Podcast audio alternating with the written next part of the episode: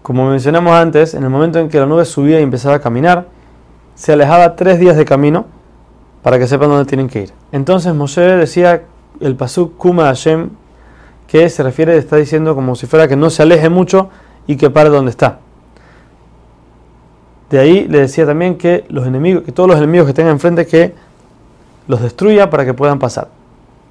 Cuando tenía, cuando la nube paraba, entonces Moshe terminaba el pasuk diciendo que la Shejina se pose sobre las multitudes de Israel, que como nos dice Rashi, son un mínimo de 22.000 personas para que, eso es para que la Shejina repose. Entonces, eh, con eso la nube paraba y esperaba que el pueblo llegue.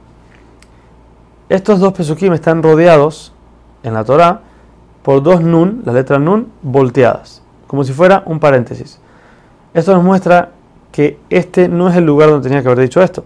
Eso tenía que estar antes, cuando hablamos del mismo viaje, de cómo se desarmaba y empezaba a viajar, tenía que decir la Torah aquí cómo funciona. Pero la Torah quiso separar entre dos cosas malas que están pasando. Primero, el pueblo salió de Har Sinai muy rápido. Como una vez que le dijeron que se pueden ir, de una vez lo hicieron lo más rápido posible. Eso muestra un poco de desprecio, cómo están dejando el lugar donde recibieron la Torah. Y viene a separar lo que viene ahora, que son las quejas del pueblo. Por eso la Torah quería, por decir así, separar las cosas malas y que no sea todo junto y no se vea tan mal. Después de esto, la gente malvada del pueblo, buscando una forma de quejarse y no cumplir con las leyes de Hashem, entonces se empezó, se empezó a quejar primero que todo por la cantidad de caminos que, están, que, que andaron. Como dijimos, andaron tres días en un solo día, pero se veía mucho camino. Aunque Hashem los hizo para su bien, para que lleguen rápido a la tierra de Israel, ellos lo tomaron para mal. Entonces, en respuesta a esto, salió un fuego que empezó a quemarlos. Hay quien dice que empezó a quemar a los egipcios conversos, el Erev Rab, y hay quien dice que empezó a quemar a la gente pudiente, a la gente rica, que ellos eran los que estaban quejando. El pueblo le pide a Moshe, que, ya que Moshe es una persona cercana a Hashem, que rece por ellos para que esto pare. Hashem acepta y el fuego es tragado por la tierra. Después de esto, el Erev los, los conversos egipcios, siguen quejándose y esta vez contagian también al pueblo de Israel mismo.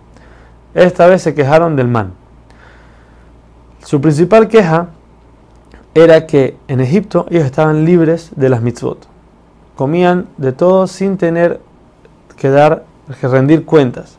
Lo que no era así con el man. El man, si una persona se portaba bien, le aparecía cerca. Si se portaba mal, le aparecía más lejos. Y esto les causaba pena de que la gente no es buena. Lo que vemos aquí que las quejas no eran reales porque ellos se quejaron de las verduras. Las verduras que se quejaron son cosas que, por ejemplo, la mujer embarazada no debe comer. Son cosas que no son buenas para ella. Y ellos con todo eso que decían que esas eran las cosas buenas que ellos comían allá.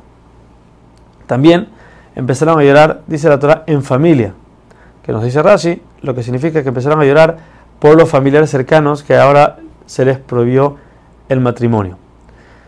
Ahora la Torah, como si fuera en respuesta a su queja, nos dice cómo era el man. Como diciendo, mira de qué te estás quejando. El man dice la Torah que era redondo, era parecido a una, piedra preciosa, era fácil de recolectar, es verdad que puede ser que le quedaba lejos al que pecó, pero una vez estaba con él era muy fácil de tomarlo.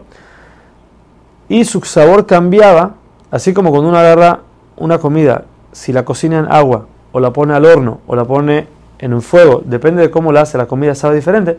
El man, aun y que no se haga todas esas cosas, también sabía diferente.